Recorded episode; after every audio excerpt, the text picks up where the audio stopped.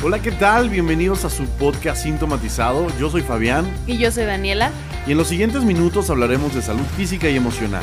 Trataremos temas tan diversos como enfermedades comunes y su diagnóstico, cómo cuidar y mejorar nuestra salud, fitness, nutrición, psicología, entre muchos otros. Nos encanta que estés con nosotros y queremos escucharte. Te esperamos en nuestras redes sociales y en nuestra página sintomatizado.com. ¡Comenzamos!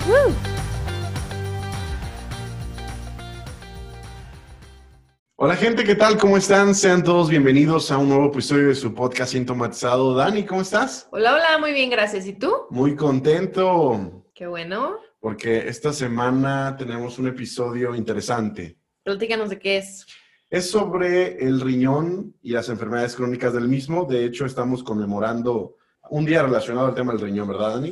Sí, es el Día Internacional del Riñón, el segundo jueves de marzo de cada año desde el 2006. Entonces, este 11 de marzo tenemos el Día Internacional del Riñón, así que creímos pertinente hablar del riñón. Perfecto, el Día del Riñón fue una iniciativa, como ya mencionas, desde el 2006 de la Sociedad Internacional de Nefrología y de la Federación Internacional de Fundaciones Renales, en la que se busca crear conciencia sobre la enfermedad renal y educar sobre las necesidades de prevenir y tratar esta enfermedad.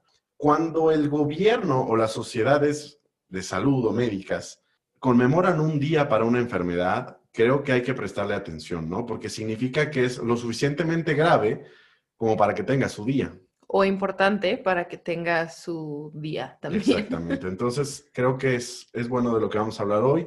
Hay cosas que la gente no sabe, como siempre, que yo no sé y que hoy Dani nos va a explicar muy, muy interesante. ¿Va, Dani? Perfecto. Pues si quieres empezar.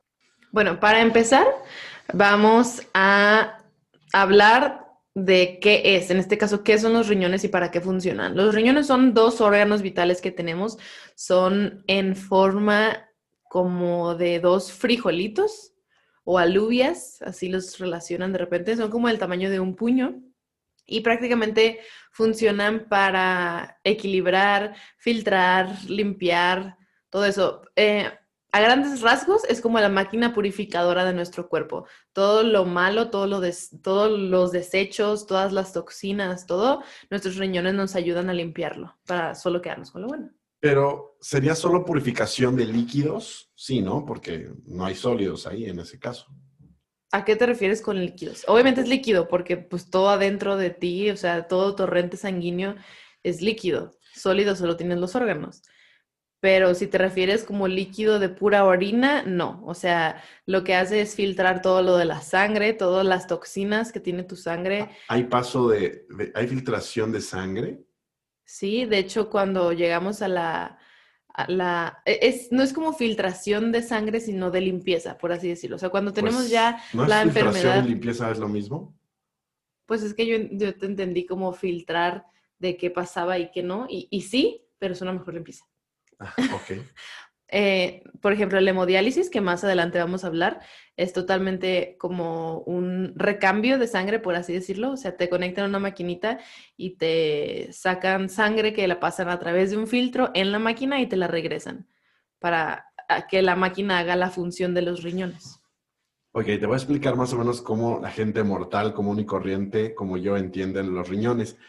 Siempre pensé que los riñones lo único que trataban era con la pipí. O sea, Okay. yo pensaba riñones pipí, intestino delgado y intestino grueso popó. Eso es como yo lo entendía de mi forma absurda. De hecho, sí tienes razón. Cada vez que he escuchado que alguien tiene problemas en los riñones, es necesario hacerle una hemodiálisis, que creo que es un tema sanguíneo. Y nunca entendí por qué era, había necesidad de hacerles una limpieza de su sangre si lo que estaban mal eran sus riñones. Pero supuse que yo no entendía algo que pasaba ahí. Dije, bueno, algo está faltando en el medio que yo no entiendo.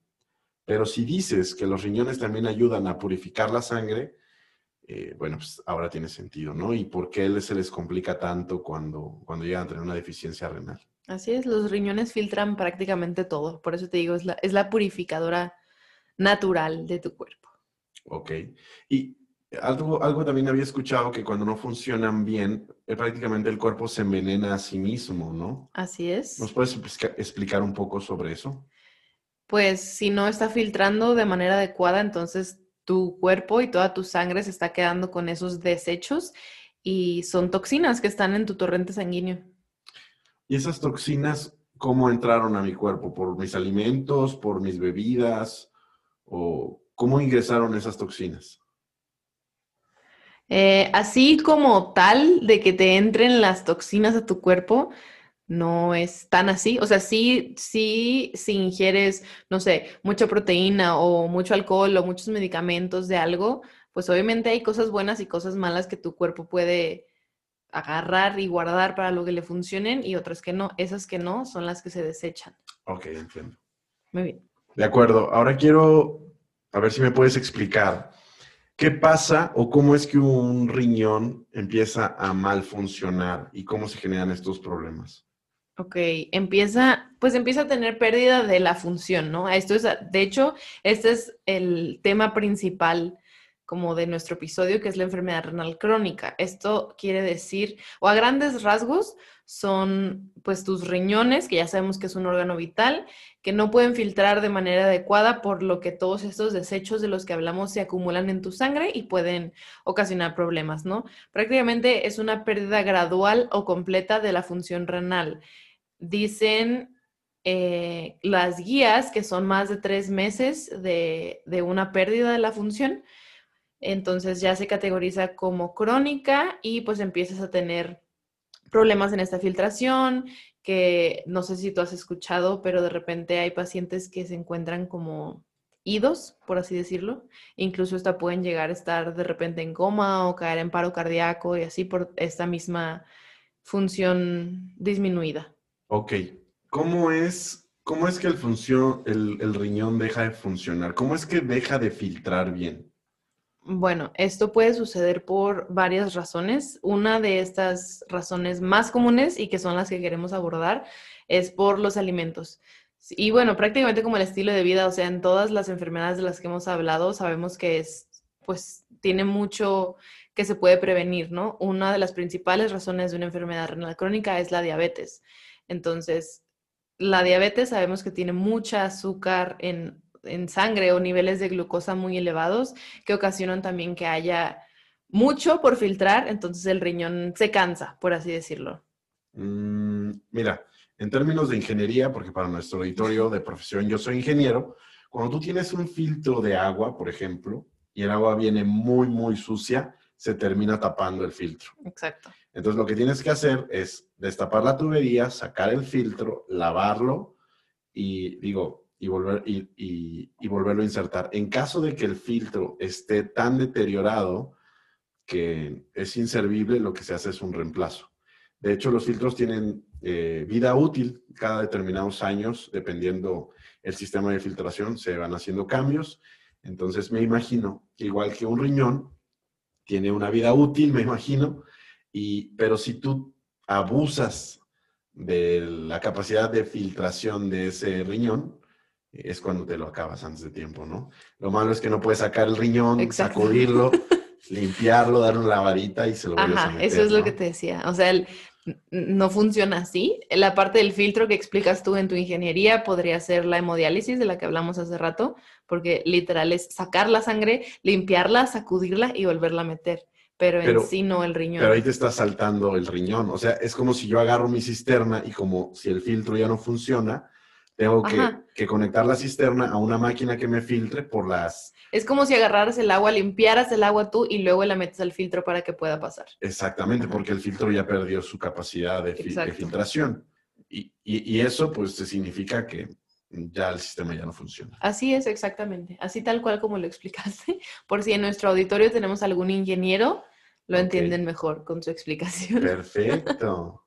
No, y aparte mi mamá también tiene filtros de agua en casa y tiene un montón de broncas porque donde nosotros vivimos el agua es muy sucia. Entonces es un problema bastante importante hay que estar reemplazando y reemplazando de filtros, si no se pasa a, a, lo que es la cisterna y se pasa a los tinacos y al ratito todo el sistema, eh, el, sistema hidráulico de la casa está sucio que imagino que es algo muy parecido y por lo que se mueren las personas, ¿no? Exacto. De hecho, también otro ejemplo que podemos dar es cuando estábamos en el kinder o en la primaria, así que nos ponían a hacer experimentos de agarras una botella de agua y le pones piedras como a la mitad y le echas agua con tierra y así, que luego sale limpia, también funciona así. Ah. Cualquier, o el filtro del café, por ejemplo, que le pones los granitos de café y sale café bien bueno, hecho y calentito, puede funcionar como ejemplo de para qué son los riñones. Ok, perfecto. Entonces, ya establecimos cómo puede pasar una falla renal. Ahora, platícame, pues, cuáles serían las consecuencias de esta, ¿no? En el cuerpo humano. Digo, porque la casa, lo único que va a hacer es que cuando tú abras la llave, pues te va a salir agua bien sucia para bañarte. Pero en el cuerpo humano, ¿cuáles serían las consecuencias? Ok, la peor consecuencia es la muerte. No, pues, Porque, pero los pacientes renales, otra de las funciones que tiene el riñón es la producción de eritropoyetina. Eritropoyetina es una sustancia que ayuda a la producción de sangre. Entonces, no sé si lo sepas tú o si alguien en nuestro auditorio lo ha escuchado, pero los pacientes renales normalmente tienen anemia. No hemos no tenido ningún episodio de anemia, pero anemia, muy a grandes rasgos, es que te hace falta o que tienes niveles de hemoglobina muy bajos. La hemoglobina es lo que ayuda a transportar el oxígeno de tu sangre. Entonces, al tener anemia muy grave, puede ser que caigas en paro cardíaco porque no tienes la suficiente oxigenación para que la sangre llegue a tu corazón y siga bombeando, entonces termina en, en paro cardíaco. Los pacientes con insuficiencia renal pueden llegar a diálisis peritoneal o hemodiálisis. Tienen que tener muchos cuidados en cuestión de dietas, en cuestión de líquidos. Son, son pacientes un poco delicados, ¿no? delicados, exacto. No, ya nos explicaste cuál es la diferencia entre diálisis peritoneal y hemodiálisis. No se las he explicado, se las explico con mucho gusto. Diálisis peritoneal es, mm, se ponen un catéter en cavidad abdominal en donde el peritoneo funciona como un filtro. El peritoneo es como una, mm, como una capita que recubre los órganos del abdomen, ¿no? Entonces ahí ponen un catéter o una sonda y meten líquido y sacan líquido. Entonces hace como la función de limpiar todo, todo por dentro para precisamente quitar esas toxinas. La diálisis peritoneal se tiene que hacer todos los días en pacientes renales. ¿Todos los días? Todos los días se tiene que hacer y se hace, mm, hay veces que se hace más de una vez al día, depende de obviamente cómo esté el paciente, pero se tiene que hacer todos los días. Se puede hacer en su casa, normalmente los pacientes renales, esto obviamente depende de a qué grado ya llegaste. Si, si tu riñón todavía funciona bien, pues no pasa nada. Pero si ya llegaste a un grado más avanzado en el que ya eres candidato para diálisis peritoneal, pues obviamente depende de tu nefrólogo y de tu caso cómo se hace, ¿no? Pero sí se tiene que hacer diario. Y pues los pacientes se los pueden hacer en su casa porque ya se acostumbraron, pero es un, un proceso delicado también. Se tiene que hacer estéril, se tiene que hacer con gente capacitada para hacerlo. No, no lo puedes hacer nada más y, ay, méteme agua y sácame agua, porque también es- son aguas y especiales y tienen bolsitas especiales y todo. A ver, a ver, a ver, porque ya me asusté. La diálisis peritoneal es un hoyito en el abdomen, ese hoyito me meten una manguera, la manguera ¿dónde termina? En tu cavidad abdominal. En la cavidad abdominal. Ajá. O sea, solo es una manguerita que termina en Solo la es una cavidad abdominal. manguerita que está en cavidad Drenan agua y sale. Así es. ¿Y eso cómo ayuda al riñón? Si solo...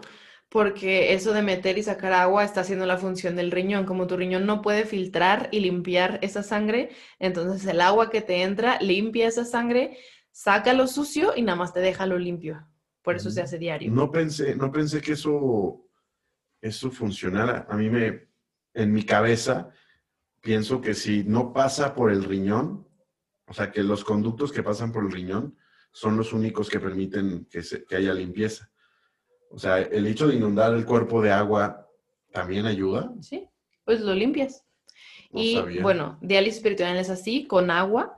Y la hemodiálisis es lo que expliqué hace ratito, de que te conectan a una máquina. El proceso este dura como 3, 4 horas aproximadamente, en donde te ponen también un catéter, pero ya no es en peritoneo. A veces te lo ponen eh, en el brazo, te lo pueden poner como en, en catéter central o...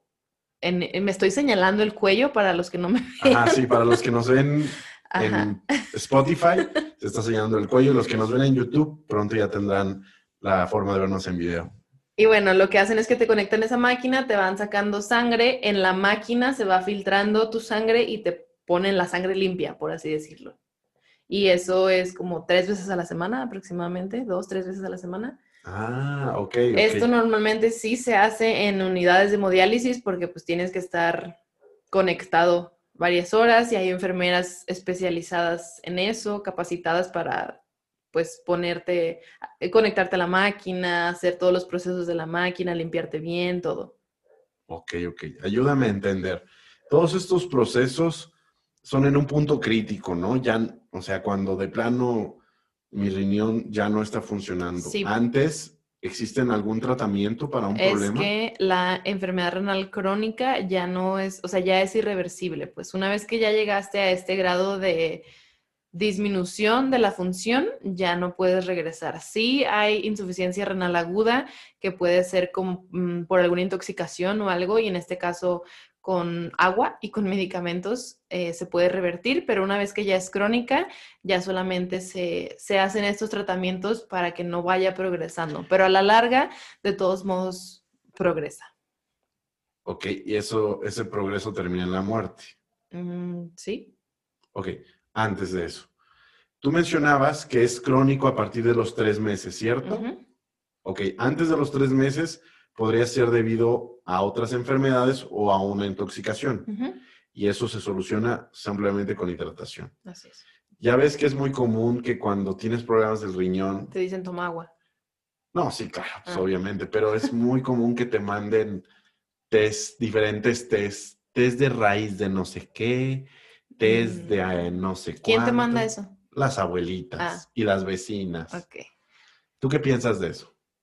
Yo pienso que no puedo recomendar nada que esté avalado por la ciencia y la evidencia médica. Ok, ok. Pero, ¿cuáles podrían ser los riesgos de tomarse test de mil y cosas? Mm, que tal vez también puede haber una intoxicación. Por ejemplo, hay test que hasta son abortivos. Entonces. ¿Es que son abortivos? Sí. No los digas, no los digas, por favor. Nuestro auditorio podría emplearlo. Así de, me voy a tomar un litro de, si hay test abortivos, obviamente hay test que también en lugar de ayudarte pueden perjudicarte. No soy conocedora de test, no soy conocedora de herbolaria, no soy conocedora de hierbas ni de esas cosas, entonces realmente no podría decirte qué es malo y qué es bueno. Así que... ok, ¿te parece si un día traemos una especialista en herbolaria? Sí, está bien. Y hablamos de test. Sí, y de plantitas y de esas cosas. Justamente yo quería decirle esto a nuestro auditorio porque sé lo complicado que podría ser empeorar por un remedio que de alguna manera alguien nos recomendó que debía ser parte de una solución, pero terminó siendo parte del problema. Ese es el punto al que yo quería llegar. Y esto pasa con todas las enfermedades, ya lo hemos hablado. Lo hablamos en el tema de diabetes, que les dicen, ay, no tomes esto, mejor tómate esto y se dejan de tomar el medicamento y llegan con glucosas de 450. Lo hemos, lo hemos hablado prácticamente con todas las enfermedades. Siempre hay gente que dice, no, no, no, no, no, mira, este tecito curó a tu abuelo. Oye, este, tía, pero mi abuelo se murió. Sí, sí, sí, pero lo atropellaron. Se sentía muy bien con esto. Pero se sentía increíble. Es un chiste, a lo mejor mal mi chiste, pero lo que quiero que entiendan es que es peligroso tomar cosas que no son comprobadas mediante algún estudio médico. Yo sé que los que apoyan el dióxido de cloro ahorita me van a empezar a decir, no, yo encontré un artículo que dice, o sea, yo sé que todo el mundo tiene artículos, pero por favor, verifiquen que los artículos sean actuales, que estén avalados por una institución que, sea prestigiosa y no sé, alguna otra recomendación. Y si tienen dudas, nada más pregúntenle a su médico. Sí, por favor. No se tomen ningún remedio casero ni nada que les haya dicho la abuelita, la vecina, la comadre, la tía, la hermana, la abuela, etcétera, etcétera. Si no saben realmente qué es, si siempre tienen dudas, pregúntenle a los expertos. Perfecto. Ok. Pasemos a la siguiente parte que es algo muy bueno. De hecho, esto es lo mejor para nuestro auditorio. Y una vez que ya entendimos qué es la enfermedad, y a partir de qué tiempo se, diagnostica como crónica, eh, y bueno, todas las complicaciones que tendrían que hacer en caso de que se enfermaran, tendrían que accesar a diálisis peritoneales o hemodiálisis. Ahora, ¿por qué llegamos hasta ahí? Tú mencionabas, por abusar de nuestros riñones. Pero vamos a interpretar qué significa abusar de nuestros riñones en términos alimenticios y pues, no sé, a lo mejor consumo de, drogas, medicamentos. Explícanos un poquito más, Dani. Bueno, sí hay alimentos que dañan los riñones. De hecho, hay como siete principales que dañan los riñones y los voy a mencionar en forma de lista y qué es lo que ocasiona. El número uno, Perdón, Dani, ¿vas a mencionar los del que más daña al que menos daña? ¿O, o todos en general? no, todos en general, o sea, voy a mencionar uno, dos, tres, cuatro, cinco, seis, siete porque son los siete de la lista, pero no tienen realmente el orden. Perfecto, yo te doy paso. Número uno, embutidos. Ok, consumir. Bueno, sabemos que los embutidos tienen muchísima sal. Entonces, como explicamos hace rato, si el filtro se ensucia y se llena de cosas, no puede pasar el agua, ¿no? Entonces, consumir el exceso de sal eleva la cantidad de sodio en sangre, entonces se reduce la capacidad de los riñones de eliminar, o sea, para eliminar el agua, ¿no? De hecho, la OMS recomienda que en el consumo diario de sodio en adultos debe de ser menor a 2 gramos. Mm, Rayos. sí, ajá, o sea, si consideramos que debemos de consumir menos de 2 gramos de sal al día, para empezar, los embutidos y todas las carnes procesadas, o sea, jamón, salchicha, chorizo, salami, dime otro ejemplo. Eh, salami, chorizo, chorizo español. En general, carnes frías y todo esto, lo rico para botanear o hasta para hacerte un sándwich, eh, tienen entre 1.9 y 2.3 gramos por cada 100 gramos hechos. O sea, no, no, no como así si compras el kilo. O sea, por cada 100 gramos tiene esta cantidad de sal. Bueno, pero nadie se come 100 gramos de jamón en una sentada. A Pues lo mejor 100 gramos de chorizo sí, en una Ah, carne exacto, asada. pero es muchísimo, o sea, es muchísima sal. Entonces, pues esto te puede ayudar a dañar los riñones. Caballeros, aquellos que nos gusta la carnita asada con choricito, con carnita, dense cuenta que 100 gramos de chorizo yo creo que sí nos comemos en una taquiza, entonces cuidado, cuidado caballeros. Y más si ese mismo día te tomaste a lo mejor algo más con sodio, porque prácticamente vas al supermercado y todo tiene el signo de exceso de sodio. El, el queso, el queso de Adobera, no voy a decir la marca que compro para no afectar a la compañía, pero tiene un logo enorme que dice exceso de sodio. Y la verdad, te voy a ser sincero, cuando empecé a ver los logos de exceso de sodio, dije, ay, ¿cuánto será el exceso?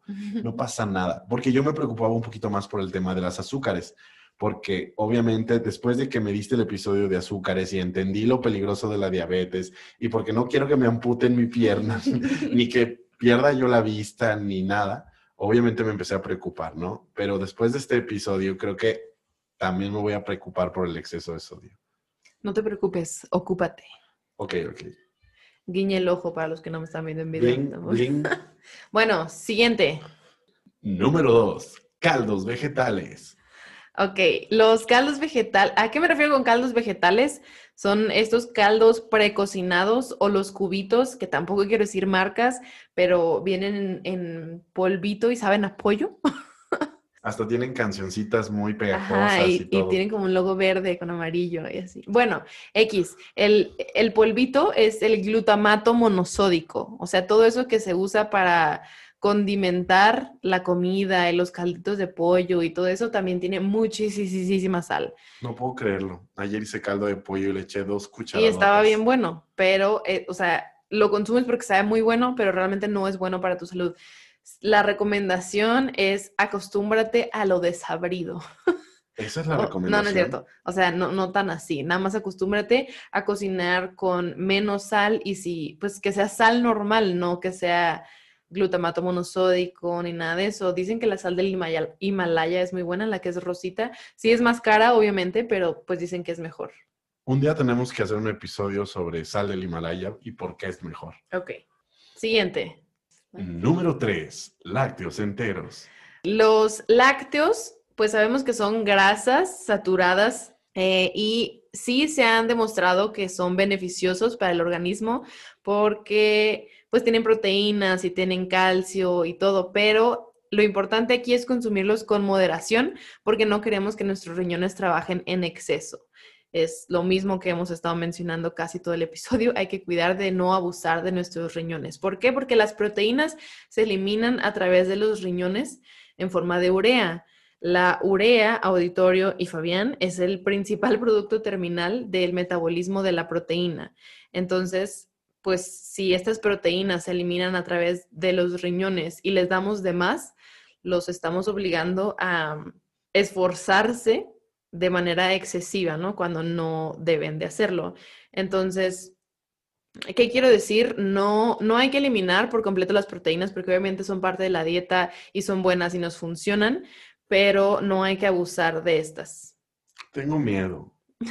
Es que de verdad, eso es lo que come el mexicano. Y, y el joven promedio universitario y soltero come quesadillas de lácteos enteros con embutidos y hay un montón de gente que come maruchan y la maruchan es puro concentrado de pollo con fideitos y unos microcamarones que no sabemos ni de dónde lo sacan porque no existen ni siquiera de ese tamaño. Entonces, de verdad, es, son alimentos súper comunes. Sí, sí, y es preocupante porque, dato curioso, nosotros estamos en Jalisco y Jalisco es el estado número uno en problemas renales. ¿Sabías eso? No sabía eso. Y de hecho, pues las comidas tradicionales, por así, de Jalisco, pues son las carnitas, las tortas ahogadas, que son carnitas en pan, con una salsita que seguramente tiene mucha sal y todo. Y bueno, pues los refrescos también. ¿Ya? ¿Saltamos? Siguiente. Número cuatro, refrescos. Ok, los refrescos y las bebidas energéticas, porque simplemente porque tienen muchos azúcares añadidos. Si tienen muchos azúcares añadidos, te puede llevar a diabetes. Y ya mencionamos que diabetes es la principal causa de una insuficiencia renal. Yo recuerdo, porque en algún momento fui un chico fit y iba al CrossFit y al gimnasio y estaba súper. ¿Qué nos pasó? ¿Qué nos pasó? ¿Qué nos sucedió? Yo recuerdo que también tomaba una proteína y me decían que tuviera cuidado porque las proteínas que se toman para hacer ejercicio podrían a fin de cuentas dañarte también los riñones. Eso es por el tema del, del sobreprocesamiento de Exacto, del filtrado de las proteínas. Por eso siempre te dicen que si vas a consumir suplementos o proteínas o cualquier cosa de estilo gimnasio, hay que tomar mucha agua. O sea, en general hay que tomar mucha agua. Eso pero, pero siempre te dicen, siempre te lo dicen, exacto. Más. Ok. Y el tema de los refrescos. Parece que te estás yendo desde el lado de que es por el azúcar que te produce diabetes, que te produce problemas renales. En sí misma no son por las cantidades tan grandes de azúcar que te terminan también obstruyendo la filtración. O sea, ¿no, no también va relacionado a eso? Sí, por eso. O sea, a las dos cosas. Sí tanto que te la diabetes La diabetes ocasiona una... Ah, ok, ok, ya entendí. De hecho, si te acuerdas también de nuestro episodio de diabetes auditorio, si no lo han escuchado, esto les va a hacer mucho sentido también. Explicamos las complicaciones de la diabetes y entre ellas viene la nefropatía diabética, que es prácticamente esto, que dejan de funcionar los riñones por lo mismo. A lo que voy yo. Por consumo de refrescos, ¿puedes tener problemas renales sin tener eh, diabetes? Mm, pues no es tanto así como de si consumes refrescos, pero no te da diabetes, pero sí insuficiencia renal, porque no, no sabríamos, porque nada es certero en la medicina, todo puede suceder, pero si te vas más como al consumo de lo gaseoso, por así decirlo, porque, por ejemplo, yo siempre te digo a ti y a la gente que veo que toma mucha agua mineral, les digo, aguanta, te van a salir piedras en los riñones y así. Y esto se debe principalmente a, los minerales. Por ejemplo, el agua mineral sí tiene muchas partes buenas y partes malas, pero como todo, en exceso es malo, ¿no? Entonces, el agua mineral pues tiene calcio, tiene cloruro, magnesio, sodio, sulfato, un chorro de minerales. Y el calcio Em, pues sabemos que ayuda a la formación de dientes y huesos y todo, pero en exceso puede ocasionar los cálculos renales o los litos, ¿no? El cloruro también funciona para el equilibrio de líquidos corporales, pero en exceso te puede generar hipertensión arterial. El magnesio, por ejemplo, ayuda al funcionamiento de, del todo el sistema musculoesquelético, pero en exceso puede generar debilidad muscular el potasio te ayuda a la contracción de músculos, por eso siempre que te dan calambres te dicen, ay, come plátanos. Pero bueno, puede ayudar a la, contracción de músculos, pero en exceso también genera, un desequilibrio que se llama hipercalemia o hiperpotasemia, que pues es una concentración muy elevada de potasio en sangre y que esto te puede llevar a arritmias o problemas cardíacos que pueden acabar en un paro cardíaco. De hecho, cuando alguna vez conviví mucho con un amigo que era veterinario, tengo entendido que para sacrificar a algunos animalitos les inyectan potasio directo al corazón, ¿verdad? Mm, eso no estoy segura. Sí, sí, sí. Nunca había escuchado, pero no Sí, vayan con ese veterinario. No, no, no, no, no, de verdad, él sacrificaba, pues a veces le tocaba sacrificar a algunos animali- animalitos. No les digas sacrificar, dile que los van a dormir. Ah, los van a mimir y van a ir al mundo especial de los Al cielo de los perritos. perritos. sí. Y van a ir al cielo de los perritos. Entonces, imagínate eh, el exceso de potasio en el cuerpo. pues, lo que puede- Potaxia. de potasio, lo que puede ocasionar, ¿no? Digo, sé que nadie se va a inyectar potasio. No, pero sí, al o sea, a mí me ha tocado ver pacientes. Acabo de dar una receta de suicidio. No, no es cierto. Esto que dije es mentira. No te inyectes A potasio. los pacientes renales siempre les tenemos que estar haciendo estudios de sus electrolitos para ver cómo está el potasio, porque pueden llegar a, a tener esta hipercalemia o hiperpotasemia y pues hay que controlárselo porque puede llegar a problemas cardíacos. Entonces, sí, sí, no es bueno. Pero bueno, podemos seguir con los alimentos dañinos. Número 5. Alcohol. Ok, el alcohol puede alterar los mecanismos del control hormonal de los riñones, porque el riñón, además de filtrar y de generar la eritropoyetina, también tiene una función hormonal.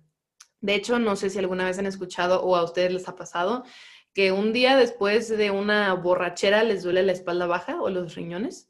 Y esto porque los riñones em, filtran el agua con la ayuda de una hormona que se llama la hormona antidiurética, que prácticamente es como el, el regulador homeostático de fluidos, o sea que tiene todo bien equilibrado y pues esta hormona se puede ver afectada por el consumo de alcohol.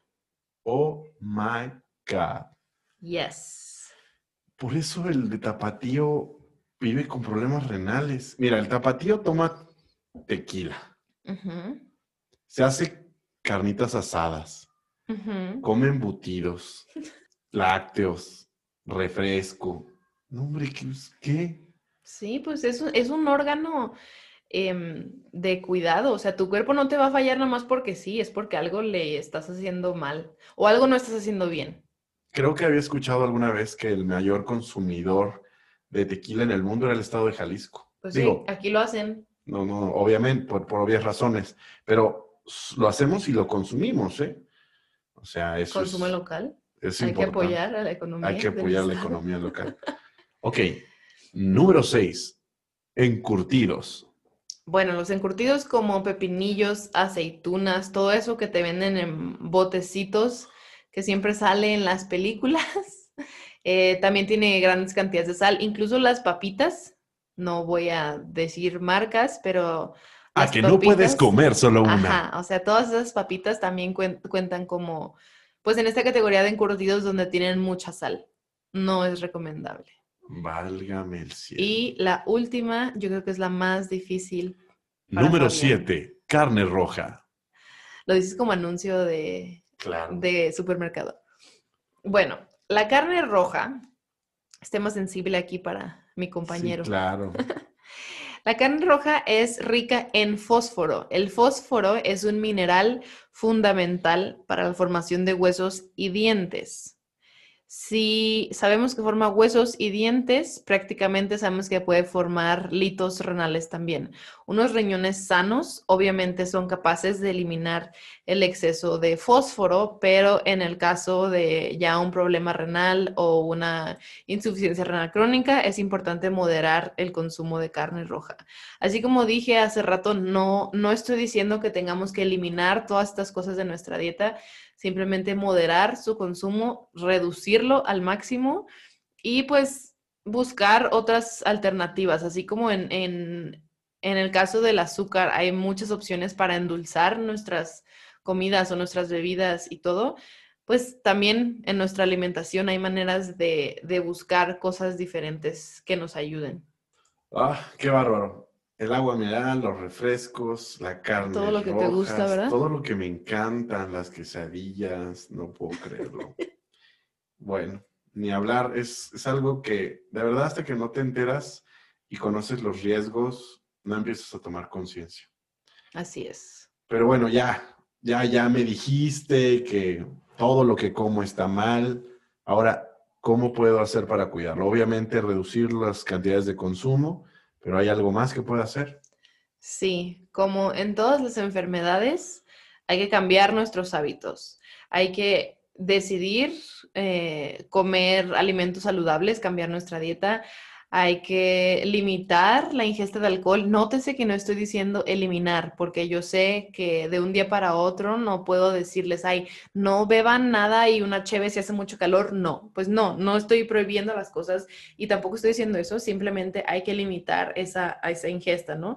Obviamente hay que hacer ejercicio y, y hacer la actividad física parte de su día a día, porque sabemos que el ejercicio y la actividad física nos ayudan absolutamente todo porque regula todo tu metabolismo, tu peso, todo.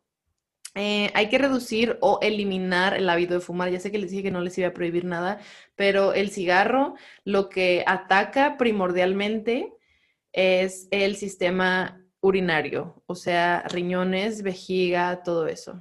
Digo, no soy fumador, nunca lo he sido y agradezco mucho no serlo.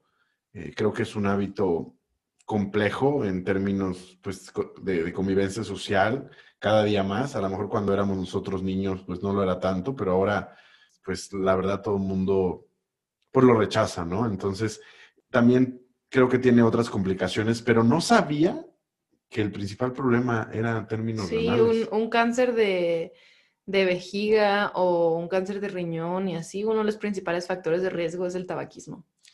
Pensé que lo principal era tema pulmonar. Obviamente, pero, o sea, como las principales afecciones de un, de un problema genitourinario, o sea, un cáncer de vejiga, primero se va luego, luego al tabaco, en lugar de, ay, es genético, es de no sé dónde, o sea, siempre existe ese factor de riesgo. Ok, perfecto, entendido.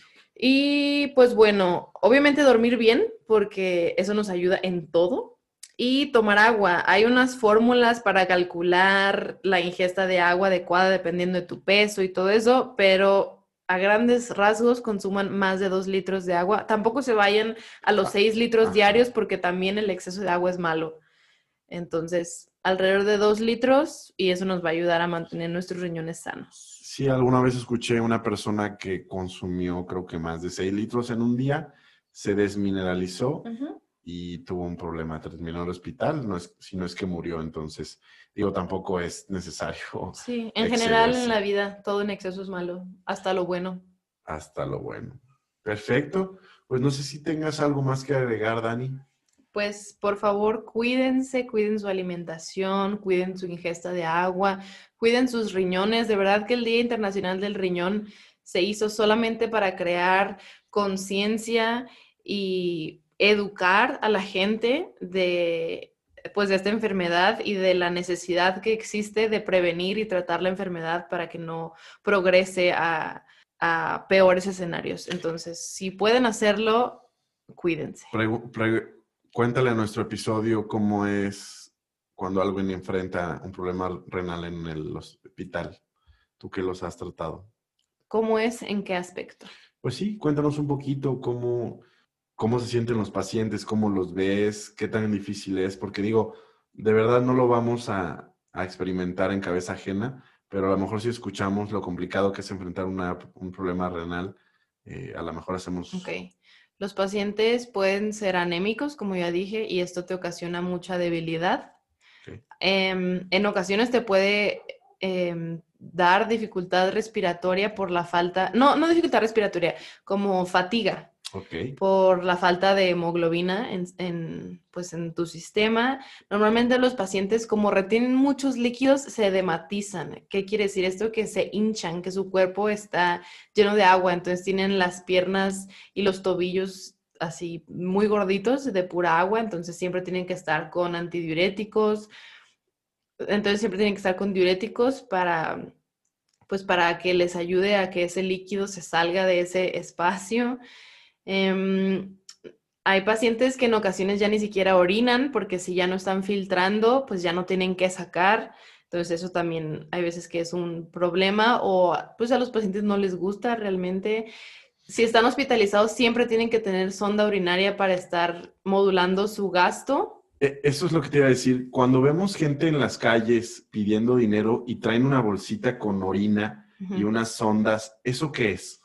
Eso puede decir si son hombres viejitos que tienen algún problema prostático, puede ser que tuvieron algún traumatismo en donde su uretra algo sucedió, ya siempre tienen que orinar por sonda, puede ser que tuvieron un problema eh, en la vejiga. Pero no es renal entonces. Es que puede ser renal, pero el, que veas a, alguien en la calle con una bolsita no, no te no te indica nada porque le puedes dejar una sonda urinaria en muchas, ocasiones. Ah. Pero, por ejemplo, lo que digo es, si el paciente está hospitalizado con una insuficiencia renal, siempre tiene que traer sonda porque las enfermeras y pues los médicos también necesitan ver su, gasto urinario de todo el día para estar em, reportando eso. Ahora, caballeros, déjenme decirles que una vez vi como a un señor, mientras yo estaba en urgencias, no me acuerdo qué me pasó, yo creo que estaba en riesgo de apendicitis, eh, vi como a un señor le hicieron, ¿cómo se llama? Le ponen una sonda. Le pusieron una sonda. ¡Oh, cat! El señor gritaba, caballeros, gritaba, suplicando, entonces... No asuses a nuestro auditorio, si tienes quien te la sepa poner, obviamente es incómoda, sí, es súper incómoda, te están metiendo algo por un hoyito donde está diseñado para que solo salga algo, pero a veces son necesarias. En este caso estamos hablando del hoyito del pene, o sea, no estamos hablando de otros hoyitos. Uretra, se llama uretra. De la uretra, nadie se vaya por otros hoyitos, estamos hablando de ese hoyito del pene, donde te meten una manguera, normalmente la llenan como de vaselina o algo así, para que fluya más fácil, pero de verdad duele, entonces... De hecho, sí hay gente que le pone, es es lubricante, no es vaselina. Ah, bueno. Yo le ponen lubricante. Hay veces que le ponen solo a la punta de la sonda, pero duele horrible. Entonces, a lo que a mí me gusta hacer y como me lo enseñaron en mis tiempos, era llenar una jeringa con lubricante y a veces se le podía poner lidocaína para que se fuera como durmiendo y le inyectas toda la jeringa de, obviamente sin aguja, le inyectas toda la jeringa de lubricante a la uretra para que dilate y ya le metes así la sonda y es súper fácil pasarla. Pues por Si, por si algún interno nos está escuchando, este episodio utiliza esa técnica, es muy buena. O sea, agarras el pene, le inyectas con una jeringa, obviamente sin aguja, como tú mencionas, en su uretra, le, a presión le pones la lidocaína y... La jalea. Y la jalea. Ajá. O sea... Para que dilate la uretra y ya le puedes meter la sonda. Ah, no, súper mejor, ¿eh? O sea, está más fácil. Obviamente duele, pero lo que digo es, está ah, más fácil. No, no, pues ya me convenciste de hacerme una. no, no es cierto. Auditorio, lo único que queremos hacer es concientizarlos de las complicaciones que una persona puede enfrentar con una enfermedad como esta. De verdad, creemos que es, es muy oportuno que en un momento en el que se dan cuenta que comen excesivamente cualquier cosa de las que Dani nos, nos enseñó o son fumadores, etcétera, pueden evitar un problema como estos, ¿no? Justamente por eso te preguntaba, Dani, ¿cómo ves que viven o cómo ves que sufren los, eh, los pacientes con problemas renales, este tipo de cosas? Además, el hecho de hacerse la hemodiálisis todos los días, no, diálisis peritoneal es todos los días, hemodiálisis es dos o tres veces por semana. El hecho de hacerse una diálisis peritoneal todos los días o una hemodiálisis tres veces por semana, de verdad no creo que sea lo más bonito. Realmente están esclavizados a hacerse un procedimiento médico todos los días o a ir al, al doctor cada tercer día para hacerse un filtrado de su sangre. Entonces, de verdad, cada episodio que yo estoy pasando, quiero que sepan que yo no sé nada de medicina. Cada episodio que yo hablo con Dani, conozco un poco más, de verdad me, me concientizo de las cosas que debo hacer o dejar de hacer. Y en este caso, creo que llegamos al punto en el que las carnitas asadas de los sábados o del domingo van a tener que ser reducidas, porque créanme que a mis 30 años, uta, yo ya hice cuántas carnitas asadas, ya ni me acuerdo, ¿no? Y la verdad es algo que disfruto mucho, que aquí en Jalisco y en el norte del país, la verdad es algo muy clásico el fin de semana, pero quizá debemos moderarlas, ¿no? Y pues, pues, cerramos el episodio. Hay que cuidar nuestra alimentación, nada más, consumir las cantidades de agua adecuadas y con agua me refiero a agua natural. O sea, no, no, se vayan a, ay, es que me pudiera tomar un jugo o un agua de limón con un chorro de azúcar porque solo de limón no me gusta, pues no, es lo mismo. O sea, sí necesitamos tomar agua natural, limpia, que nos ayude a filtrar. Ahora, esto es algo que estoy seguro que me vas a apoyar las aguas que venden en estos lugares como la Michoacana y todo eso, Están llenas de azúcar. están llenas de azúcares, pero cañón. Entonces, no te van a ayudar en lo más mínimo. Al contrario, solo son más perjudiciales para tus riñones. Así es, entonces reduzcan su consumo si es que son fans de la Michoacana. Perfecto, pues creo que es todo por el episodio de hoy. Estén muy al pendiente de nuestro próximo episodio que se viene bueno. Tenemos otra invitada especial y está interesante. Entonces, Y a los que vieron nuestro episodio de duelo o tuvieron la oportunidad de ver la publicidad, vamos a tener un seminario, vamos a tener un no, no sé ¿Taller? si seminario, era un taller con Laura, la psicóloga que nos acompañó en ese episodio, para tratar pues diferentes eh, problemáticas, ya un poquito más enfocado en un grupo de 20, 30 personas. Ya tenemos como unos 5 inscritos a los que luego, luego que escucharon el episodio, nos buscaron. Por favor, mándenos un mensaje directo. Apenas vamos a sacar la publicidad de eso. Entonces, pero para que alcance el lugar. exacto, para que alcance el lugar, porque la verdad, después de 20 personas, pues va a ser complicado, ¿no? Porque queremos tener una atención individual con ustedes y, eh, y después que les podamos dar seguimiento. Entonces, mándanos un mensaje, no dejen de, de seguirnos en las redes sociales, de compartirlo con sus amigos. Muchísimas gracias. Nos vemos la siguiente semana. Bye. Chao. Buen episodio, Dani. Así es. Cosas interesantes, muchas restricciones que voy a tener que empezar a hacer. Ni modo, parte del show.